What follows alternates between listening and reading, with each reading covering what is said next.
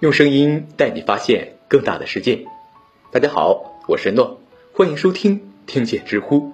本期与大家分享德国的罪与罚，来自折空空。我们应该热情的跳向深渊。以上源自海德格尔。一，日耳曼人。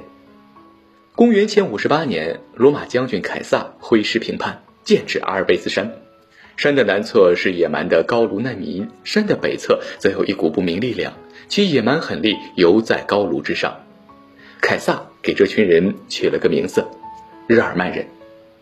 三年后，日耳曼人跨越莱茵河向彼岸大规模移民。凯撒发动武装到牙齿的罗马兵团，将四十三万日耳曼人逼入莱茵河与马斯河交汇的险境，刀劈斧砍，大肆屠杀，河水为之变色。历史学家塔西佗在《日耳曼尼亚》一书中称，日耳曼人野蛮且高贵，是一个纯粹的种族，从未与其他种族混合。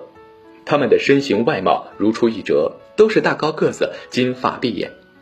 一千八百多年后，一个频繁失业的日耳曼年轻人偶尔翻到塔西佗的著作，由此激发出不可遏制的民族自豪感，并立下志愿要创建一个由纯种日耳曼人组成的大帝国，称霸世界。这个年轻人的名字叫希特勒，这是后话。日耳曼人的兴起乃至德国的建立，绕不开一个词——普鲁士。一六一八年，波兰国王的封臣普鲁士公爵。因膝下无子，便将公爵头衔传给了自己的女婿，即波兰登堡的选帝侯。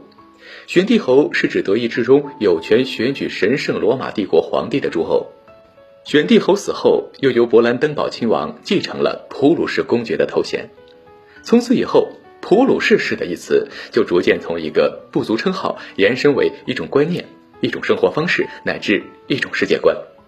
普鲁士风格说简单点就是硬派。尚武钢铁直男那款，伏尔泰说过一句很有名的话：“别人是国家拥有军队，普鲁士是军队拥有国家。”其他德意志人对于普鲁士的看法，就像古希腊人对斯巴达的看法：严酷的土地上到处都是凶猛的战士。一七零一年，神圣罗马帝国皇帝奖励给普鲁士公爵腓特烈威廉一顶王冠，从此威廉就成为普鲁士国王。威廉是典型的普鲁士 style，对于文艺什么的一点都不感兴趣，一心发展军队，将百分之八十的预算都用在军队建设上。他让手下寻遍欧洲，征召身高超过六英尺，也就是一米八三的猛男入伍。每当威廉心情低落时，就让这些高海拔的猛男接受检阅，排队走过自己的卧室，博取帝王一笑。威廉生了十个孩子，按照家族的传统。国王的王位应该传给长子，长子弗里茨身体单薄，性格敏感，对于艺术和哲学兴趣盎然。为了让自己的继承人变得坚强，威廉每天早晨都会点燃一尊火炮将其唤醒。弗里茨六岁时就开始了严酷的军训，并很快被允许使用父亲真枪实弹的军械库。在魔鬼般的训练中，弗里茨常被他的父亲威廉鞭打。有时候是因为从疾驰的马背上摔了下来，有的时候则是因为在大冬天戴手套显示出自己的软弱。非人的集训让弗里茨不堪忍受，在十八岁的时候，他和一个贵族朋友约定一起逃离普鲁士，结果计划不密，被双双抓了回来。威廉将弗里茨关押在一个要塞之内，并强迫他从窗口观看那个贵族朋友被砍头的情景。威廉老国王去世后，弗里茨继位为腓特烈二世，史称腓特烈大帝。大家都知道，历史上有资格荣列大帝的国王，一般都是一些猛人，在文治武功方面表现突出。